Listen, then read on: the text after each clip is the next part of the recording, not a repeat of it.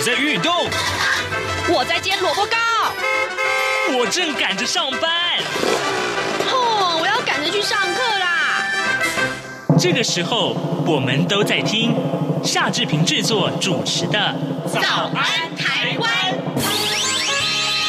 早安台湾带给你最热门的时事访谈，最感动的人物专访，最直接的民意表达。对，让我们一起收听《早安台湾》。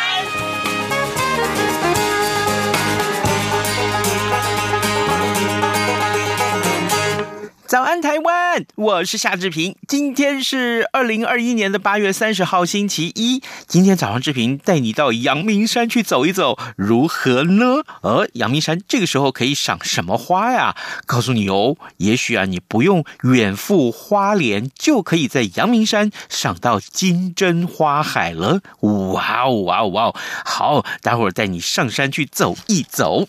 呃，这个在呃出发之前，我们先跟大家说一。说各平面媒体上面的头版头条讯息哦，在今天联合报和自由时报的头版头都是提到了，就是呃呃，这个本土本来都是呃加零啊，就是没有病例了，但是呢，只维持了两天啊，只维持了两天。昨天一口气新增加了本土个案十三例，包括了新北的十一例和台北的两例，那其中有十例是来自新北三峡区的一起呃这个家庭群聚感染了，都是同住的家人，确诊者年龄最小的只有两岁，那年龄最长的有五十多岁，全家只剩下一名小朋友，还有是一名友人没有染疫。根据了解，三峡这户人家是原住民家庭啊，十二个人同住在二十多平的公寓里面。呃，指标个案是第一六零七二号的案例，他是一位五十多岁的男主人。那六月十六号到七月一号，他是住院的，住院期间呢，多次。次采检都是阴性，最近呢，因为胃痛啊，要去医院照胃镜。呃，这个月的二十七号进行检查之前，PCR 的呃是呈阳性了。那么同住的妻子，还有就是四名小孩呢，啊、还有他呃妻子妹妹的这个一对夫妻，还有就是呃两名小孩，总共呃这九个人是确诊。那么收治医院也隔离了。那对于确诊者重回两位数，蔡英文总统和苏贞昌院长都很紧张，也强调大家防疫啊是不容大意松懈的。呃，这个中央流行疫情指挥中心啊，呃，指挥官陈时中也表示说，这呢就是属于典型家庭群聚案例啊，因为家庭的环境比较拥挤，而导致了家人之间相互的传染。虽然呢，呃，爆发了这一起的家庭群聚，但是呢，不会取消家人在外用餐共桌，呃，不。需要隔板以及梅花座等防疫的规定。此外呢，呃，这个群聚事件中啊，多名学童染疫啊，那么也提醒了学校务必要落实防疫行动，师生都需要戴口罩。这是今天两个报的头版头都关注到这一点。那另外，《中国时报》头版头呢，也也也是谈到这个疫情啊，有特别是锁定在疫苗上面。呃，《中国时报》这个头版头上面告诉我们说，高端疫苗开打已经一个礼拜了，呃，接种的人数超过了五十五万，有六位呢在呃接种之后死亡啊。虽然死亡的原因还有待确认，但是呢，呃，《中国时报》接获了学者的投诉说，呃，依据高端给予受试者的这个中文同意书里面，高端呢进行临床试验的时候排除了十九种对象，其中包括了台湾 B 肝带原、C 肝的带原，还有就是呃慢性肾脏病以及。癌症疗程的病患等等，那因此呢，高端疫苗的临床试验并没有这十九种对象的安全性啊跟有效性的数据，但是呢，卫福部却只公布了只公布了这个呃排除怀孕的孕妇啊啊这两个这个项目，那么学者认为这没有明确告知民众呃就开打呃损害到民众的知的权益了。OK，啊，这就是《中国时报》上面头版头所关注的话题。另外，在中国时报和《联合报》上面也都关注了喀布尔的情势。待会儿如果有空的话，我们会再多跟您详述一下这个新闻。一个看来也是非常严重的。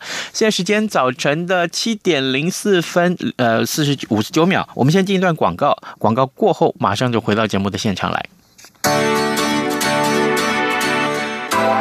众所期待的扣印活动来了。为了感谢听友对两岸 NNG 以及港式大排档年度活动的热烈支持，我们特别选在九月三号星期五晚上六点到六点三十分举办加值送好礼活动。七月底没抽到大奖吗？没关系，我们还有加码奖大方送。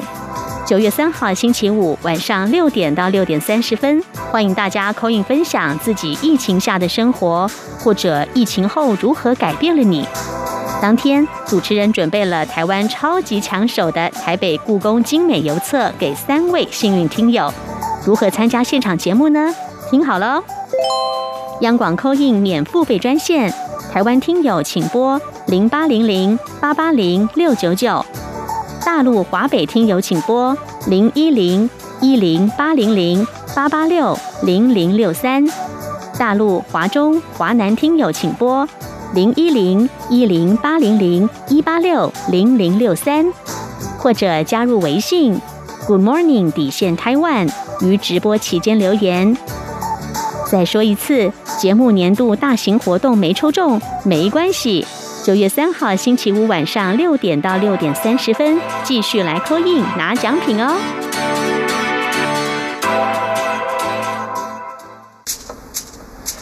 早安，台湾，你正吃着什么样的早餐？吐司加火腿蛋，咬一口，然后收听中央广播电台。活力旅游指南。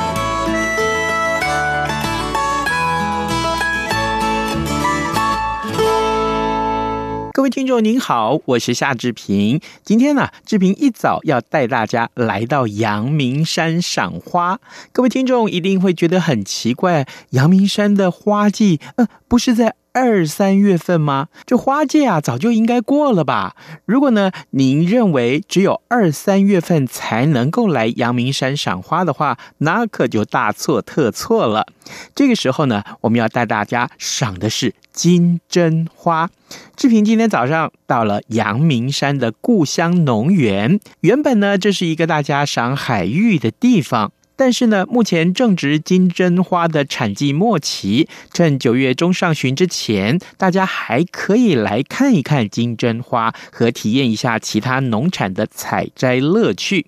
我们啊，特别要为大家专访故乡农园的白太太，同时呢，也是王小姐啊，请她呢为大家导览美丽的故乡农园。呃，早期这边的话，是因为它的坡体就是容易滑落。那公公就是为了想说要去稳固他的山体，就是种植了大量的那个树木跟茶花，还有那个黑松。嗯。那下面梯田式的这边呢，就会用一些石头去堆叠，然后想说种植一些农农农菜啊，譬如说金针花啊，或是季节时蔬、龙须菜之类的这样子。因为农场其实一开始也没有对外开放，是游客就是在进出的时候，因为这边离那个登山步道比较近。那游客就一直想说啊，你们家自家有种金针花啊，怎么没有对外开放呢？这样子，然后起初就是老老板他就想说，就是对餐厅使用这样子而已。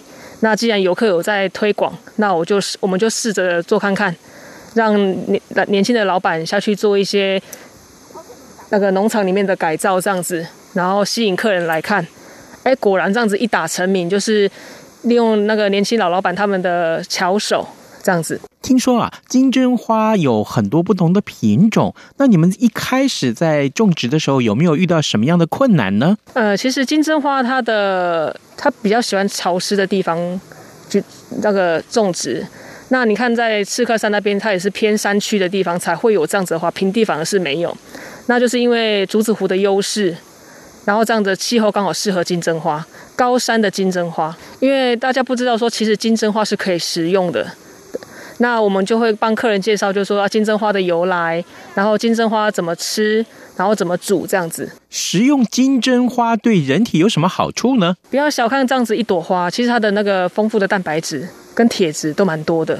我们在这里看到好多其他不同的农作物哦，可不可以也请您为我们简单的介绍有哪些呢？为什么想要种植？就是想以地理环境来讲，什么菜最适合种？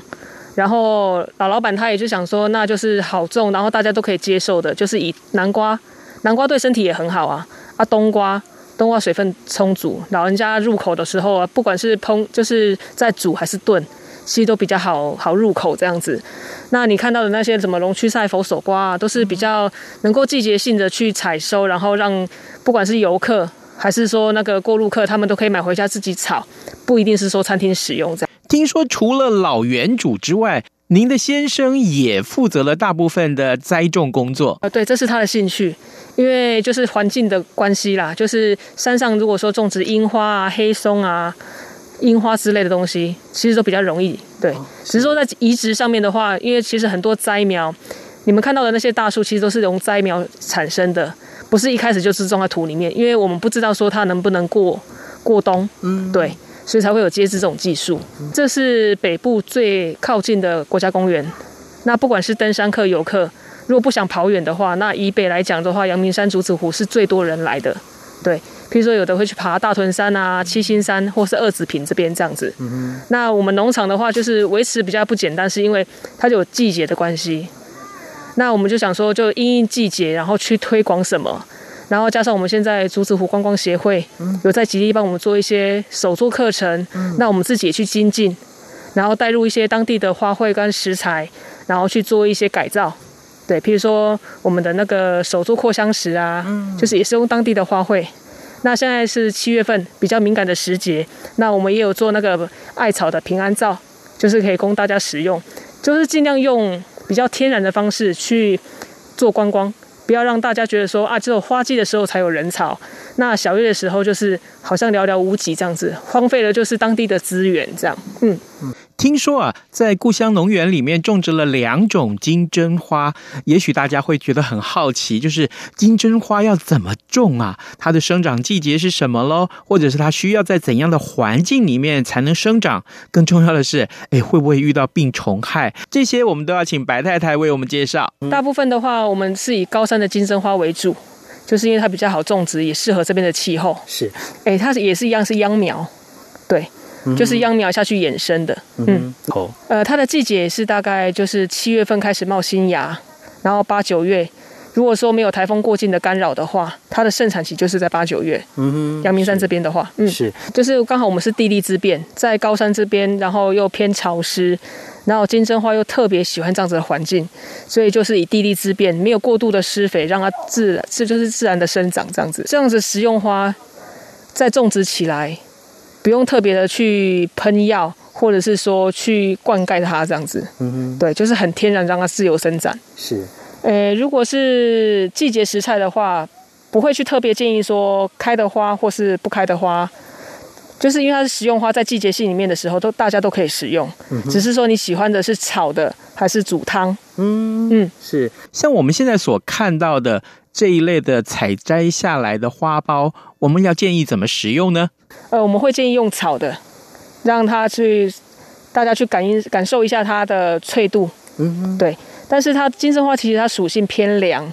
那就是在使用前，我们都会建议说，你要把里面的那个黑色的蕊先拔掉，嗯，然后再带点姜片或姜丝，带上麻油下去烹炒，这样子。哦、我们都尽量就是让客人用以，就是因为我们的食材是新鲜的，没有过多的加工。那当然就是这样，请游客回去烹调的时候，也会用自然的方式去烹调它，让它去感受到它的原味。是。那煮汤上面的话也是一样，煮汤的话我们都会让清淡就好，然后带点肉丝去提鲜，这样就可以了。呃，摘采的话，因为现在大部分都是喜欢观赏花，嗯、对。那老农，那老老板他就想说，那既然大家都要赏花，那就是采的部分，我们都是以接团的方式。以接团的方式，让就是让赏花的客人能够看得到花。嗯，那想体验的客人，就是要跟我们的手作教室做报名。金针花它其实非常好采收，嗯，就是你可以看得到它整整株的花苞的时候，你就从它绿色的尾尾端这边把它折掉就可以了。因为盛产时节来的话，我们都会建议，我们像我们在自己在接团采的时候，可能我们都会大概隔个时间，隔三到五天左右。因为其实它花开的程度也是要让它有时间，我们不会秧苗助长去用一些生长剂啊什么的，我们都是以地利之便，然后天然的方式去栽种它，然后这就是让它去自由生长。那等花况可以的时候，有游客报名的时候，我们才会跟客人说有。那我们现在可以接受报名，就是采团的部分这样子。你眼前这个凋谢的花，我们也会把它采收下来，下去做干燥，让它自然的照射。老老板他就是想保持它的原味，所以他采收下来都是用自然的方式去去晒它，然后没有多做加工。所以它的颜色会比外面的看它，它的颜色会比较暗沉。嗯，对，对，这时候是天然形成的，并不是说老老板可能用了漂白水啊，或是什么什么产剂啊，然后去把它颜色变漂亮，或是故意把它染黑。对，像我们的门口就是有摆摆设，让客人看到，就是说我们金针花就是有新鲜的，嗯，跟开花的。跟已经太阳就是曝晒这样子，让它自然形成花干的，没有特别没有特别去哄抬它的价钱，嗯，对，反正就是以朴实为主。呃，因为新鲜的话，因为它有重量，对，有水分，对，对，有水分在，所以它的你看起来它一小小一盒，可能价钱就是比较便宜，嗯，但是反倒是你这是那种曝晒比较轻，它是 double 再 double 的东西，对，对，所以看起来没什么重量，但是它却比那个新鲜的花来的贵，因为它非它的量是非常非常的多。各位听众，今天志平一早带大家来到阳明山的故乡农园。故乡农园就位在海域大道附近，而今天呢的受访者就是故乡农园的白太太。刚刚呢，她带我们除了导览农园之外呢，也深入介绍了金针花，这是大家原本所可能不知道的内容。而接下来呢，我们要来看一看，在故乡农园里还有哪些其他的农作物。就是老老板他有用就是在地的地形优势去种植，可能比较季节性的食材，南瓜、冬瓜，或是现在新品种的芋头冬瓜，然后比较常见的那个龙须菜，然后它会有小种子的佛手瓜，这些都是可以食用的。像那个年轻老板他就比较喜欢尝试新的品种，就是种看看，譬如说花生南瓜啊、栗子南瓜啊，在我们这样子的竹子湖的环境下面，能不能够种植成功？那它的水分，因为我们这边就是水分充足，所以它的保水度会比山下来的多，所以口感上面也会比较清甜。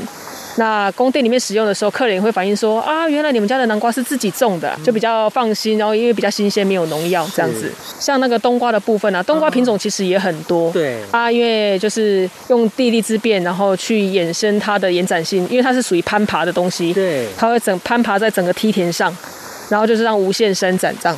那为什么不种丝瓜呢？呃，丝瓜的话，因为我们这边是梯田式，如果你要架瓜棚的话，它比较容易倒。嗯、那在瓜棚这个地方的话，我们在在我们故乡农园的那个 A 区的话，我们的后面是有种植的。嗯、因为山形的关系啦，我们就会考虑到说，这样子的坡度或是这样的地形，我们适合种什么？这样的地形、这样的气候，还有这样子的环境，你们最怕什么事情发生呢？我们最怕什么？最怕台风。台风如果进盆进，因为竹子湖这边是属于盆地地形，对。那如果说风进来的时候，就是风雨会特别的大，特别的明显。那我们梯形梯形就是这种梯形的那种稻田啊，比较不容易维持，所以老老板才会用石头去堆叠。用大树跟一些植栽去稳固它的山形，就是稳固它的山体啦，嗯，不要让它就是有坡体滑落的状况。这样，我看到在这整个园区当中有很多有趣的建设，我不知道这是不是为了网美而设计的呢？呃，就是年轻老板就是因为光就是观光客跟登山客他们的推广，那想说那就是维持老板的朴实的心态，那我们就用在地的废弃的木板、水管。然后或是回收的保特瓶去做创意，因为这边比较湿嘛，所以你一些金属材质的东西，其实要做造景来说是比较不适合的。因为反正它是废弃物嘛，那我们就是用在地就地利之便，把它再利用，然后花点巧思，上个油漆啊，画个图啊，反正就是年轻人、年轻老板他们的巧思，三兄弟的就是他们的杰作，这样子慢慢慢慢的去把它布置一层一层的堆叠上来。所以你目前看到里面的田园创意。都是年轻老板他们兄弟姐妹下去合作的，就是去参考说，诶，那怎样子会让田园更丰富，然后不要让它过度的去破坏。因为年轻老板他们也都结婚了，自家都有小孩。那因为我们长时间都会考虑到说，就是他们没办法陪伴自己的小孩。然后这几年大家都比较注重那种亲子活动，因为上班在上班，小朋友都推给保姆。那老老板他们也是想说啊，换做一些田园创意。每年更新一次，嗯，然后让就是田园更丰富，有个主题在，让小朋友也能够说啊，妈妈带的地方也是小朋友能够去的。对，呃，老老板他们就是念旧，自己的土地自己维护。那所以在变更主题上面，他们是有共同的目标。除了让自己的小孩能够观赏到之外，让游客每次来的时候都能够再再次的，就是有新的期待，就说，哎，不知道今年的农主会做什么样的创新跟创意。那像让游客自己来探访这样子，像有游客就问说，哎，那你们今年有三只小猪，那有看到大哥、二哥、三哥，那怎么没看到大野狼呢？对啊。那年轻老板就很特别的说，你没找到大野狼吗？哦，原来大野狼就是你呀，啊，你没发现吗？只有大野狼才会去找小猪啊！哦，小朋友开心的，妈妈，我是大野狼哎！是，对，就是让小朋友能够有参与感，就是说，去到一些户外的农场，不是只是单调的赏花拍照，让小朋友也有探险的感觉，这样子。在农园里面，除了可食性的植物之外，其他我还看到了好多好多的观赏性的植物，种类还不少呢。对，年轻老板就是比较喜欢玩植栽的东西，然后就是他会去跟朋跟网友去交流，就是说他山形上面能够种什么，比如说吉野樱啊、茶树、茶花，然后还有一些黑松的造景。对，去交流，然后去增进，说就是竹子湖的地利之变能够适合种什么。像它有七叶枫啊，然后也有垂枫，就是品种比较多啦。然后年轻老板他就是因为他想创新，会去跟人家交流，就是说啊，三枫叶有品种有非十来种，那要一一的去认识。对，不要让我们就是说坊间看到的社区的造型就是五叶枫。诶，老老板特别喜欢樱花，山樱可能随处可见，就是它有点带红色。可是吉野樱的它的颜色是不是比较偏粉红色？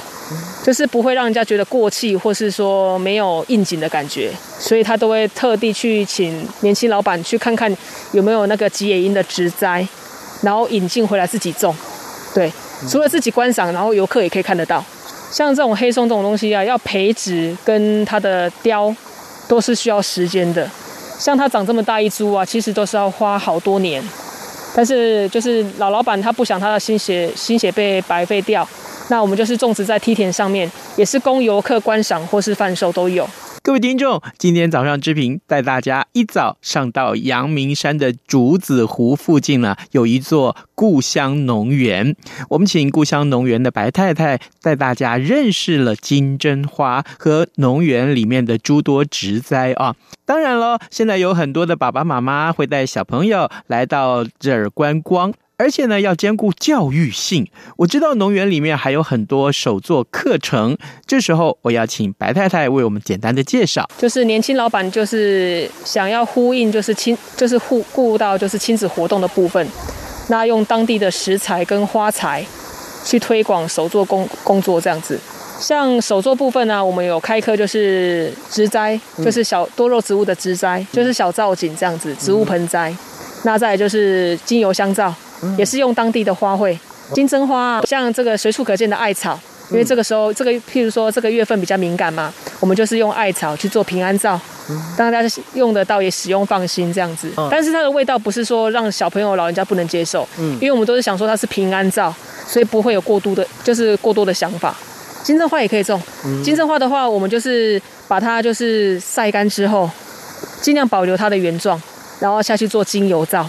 然后，因为金针花就是因为你们刚刚有提到的水杨酸的部分，所以我们会用低敏感的那个香皂下去做，让小朋友啊、长辈都可以去接受它的那个感感受。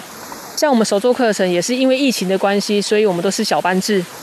那如果说一家人成型的话，就是大人陪同这样子下去手作的话，我们大概都抓半个钟头，不要让小朋友就是过度的烦躁，让也可以享受到他体验的过程这样子。不要让它就是时间拉得太久，然后解说过多，就是以简单明了为主。我们都是接受线上预约，但是你也可以私信我们的粉砖小编，就是可以他可以帮你安排课程。扩香石就是因为它也有芳香的用用途，那我们也会用当地的花卉，用永生花，对，用永生花去保持它的原型，然后去做扩香石。然后扩香石上面的话，你也可以去滴滴落一些精油，可以放在床头啊、车上啊，去净化这样子。多肉植物是非常好种，但是它也必须行光合作用。有的办公室的那个小姐，她们都会买多肉植物，可能放在电电电脑的旁边啊，荧幕的前面去观赏。但是他们都忘了一个重点，它除了浇水之外，它也是必须得是行光合作用，跟人体一样嘛，就是我们也是需要阳光的，需要水分的。那如果说你一天到晚都关在冷气房里面，是不是流水分会流失？那多肉植物也是一样啊，它也是要行光合作用，需要水分，所以你可能三不五时要让它到阳台露台一下，让它晒一下，行光合作用，保就是能够让它保鲜呐。嗯，其实多肉植物不需要过多的肥料，它真的非常非常好种，只是你要切记，它需要的是光合作用跟水。最后，我还要请教白太太一个问题，那就是对于想要来这里观光或呃采摘金针花或其他植物的爸爸妈妈和小朋友，你们有什么样的建议呢？还有就是他们要怎样获得来这里的资讯？呃，其实呢，我们的农园也非常简单，就是因为地形的关系，我们是属于山坡跟梯田，那我们都会希望游客来的时候呢，尽量能够穿平底鞋或是布鞋，让你在行走上面会比较方便。可以到我们的故乡农园的粉砖，我们会不定时的去推课程或是活动，或是当地的可能季节性的东西这样子。因为花季就是二三月、三四月、五六月，然后在我们自己延伸的七八月，到可能后面我们会推说推说一些手作教室，像接下来紧接着就是中中秋节，那我们的那个手作课程也会有蛋黄酥的课程。不要说只用当地的花卉或是食材，我们会因为季节去做一些推广。蛋黄酥的话，我们也是有做，像我们老老板他自己有种植地瓜，我们也会推那个地瓜馒头的手作。对啊，你想要知道这些活动讯息的话呢，你也可以就是追踪我们的那个故乡粉专。嗯，各位听众，今天早上的早安台湾节目不太一样，对不对呢？因为疫情逐步的减缓，于是乎呢，我们带大家来到阳明山。因为您不一定得要去到离台北很远的花莲才能够看到金针花，我们就在竹子湖附近的故乡农园体验到采摘金针花的乐趣，同时也带大家体验了丰富的农园之旅。更谢谢故乡农园的白太太接受了我们的访问，谢谢喽。有人形容二零二零年是台湾的 Parkes 元年，使用手机可随时随地收听的形式，滋养了听觉，丰富了视野。而你也加入了 Parkes 的行列了吗？央广新闻部制播的众多精彩节目，陆续在各大 Parkes 平台上架。包括早安台湾、两岸 ING、这样看中国、张振霖时间、蔡明芳时间，还有这样看香港、舍之且能藏乎？想跟你聊聊天，以及港式大排档节目，通通随点随听。欢迎透过 Sound 声浪平台搜寻央广节目名称，就可以收听到精彩的央广新闻节目。快拿起手机，让我们在 Podcast 平台相见。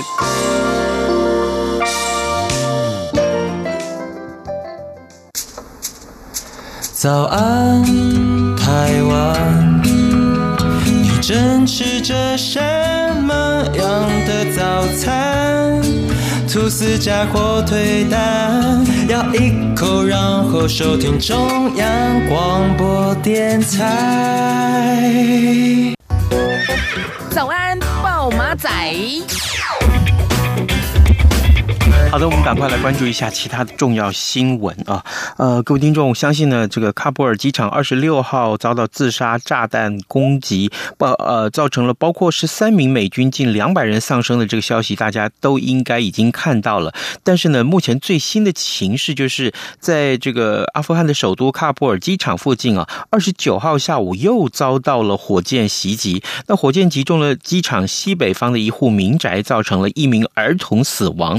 啊到目前为止都还没有任何的组织宣称犯案呢。另外，美军二十九号在喀布尔成功的击杀了一名准备要驾车攻击喀布尔机场的自杀炸弹客。而我们看到英法啊，英国、法国呃，就目前就提案，就是说喀布尔应该要设一个安全区啊，持续的进行人道救援。这也是我们看到喀布尔情势一个最新的进展。我相信这个礼拜我们还会有很多时间一块来讨论他们的呃呃这个阿富汗的一些相关。的呃新闻的演进啊，好的，在节目结束之前，志平还是鼓励大家，如果可以的话，上到脸书的早安台湾的粉丝页，呃，帮我们按个赞，OK。然后呢，另外也可以上到央广的官网，来到这个早安台湾的节目上面一起快来啊呃，呃收听节目。今天节目时间到了，跟您说拜拜，明天再会喽。